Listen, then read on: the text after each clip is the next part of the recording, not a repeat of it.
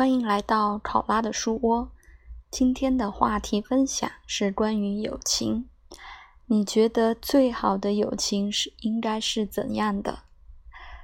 最好的，应该每个人的标准和定义都不一样。那可能有些人觉得每天黏在一起，有说不完的话，呃，经常聚在一起的友情是最好的。那有些人可能觉得。朋友非常仗义，这样是最好的。有些人也许会觉得能够一起做很多事情，包括能够一起在一起工作，这样的友情也很好。那我觉得最好的友情呢，可能虽然比较老套，但是确实是我比较喜欢的一种状态，就是君子之交吧。平常如水，不善虚华的一种状态。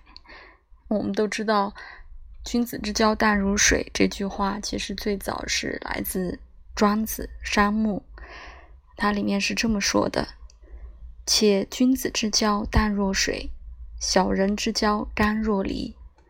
君子淡以清，小人干以绝。”这个“淡”其实并不是我们说的。呃，冷淡、冷漠，它里面谈到了君子淡以清，虽然是淡淡的，但是像水一样绵远流长，是也是有很深的情感连接在的。其实从小到大，我们有很多朋友，呃，相识相知，其实后面也慢慢因为一些原因走散了。毕竟我们都在经历成长，我们的学习、工作，我们会在不同的城市，呃，所以不一定非要强求友情是一成不变的。嗯，我们也会呃认识不同新的朋友。那特别在现在网络信息这么发达的社会，呃，其实就拿我自己来说，比如我做播客，我。喜欢的东西，学占星、学经方，都认识了很多我觉得很好的朋友。这些朋友可能就是远在可能全国各地吧。虽然平时也不能见面，偶尔微信会聊一下。啊，如果他们有机会来云南，我们会见着面。啊，我去到他所在的城市，也会啊看一看他，聚一聚，聊聊聊一聊。那我觉得这种友情也是非常妙的，就是一种如水的感觉吧，没有那么黏腻，但是一直就在那里，普普通通、平平常常，但是一直都在，我们都需要它。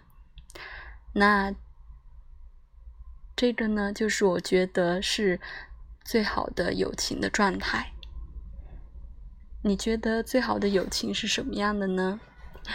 我们大家都可以一起来分享，包括我在播客上也认识了很多可爱可爱的小耳朵们，啊，也成为了觉得虽然都可能很多都没有见过他们，但是也是把他们当成很好的朋友的，嗯，就像我们这种如水般的感觉吧。那我也很珍惜这样的感觉，很纯净，嗯，很纯净，很带给人很平静，然后偶尔也会有涟漪的感觉。好的，那以上就是我分享的关于最好的友情，今天的分享就到这里喽，拜拜。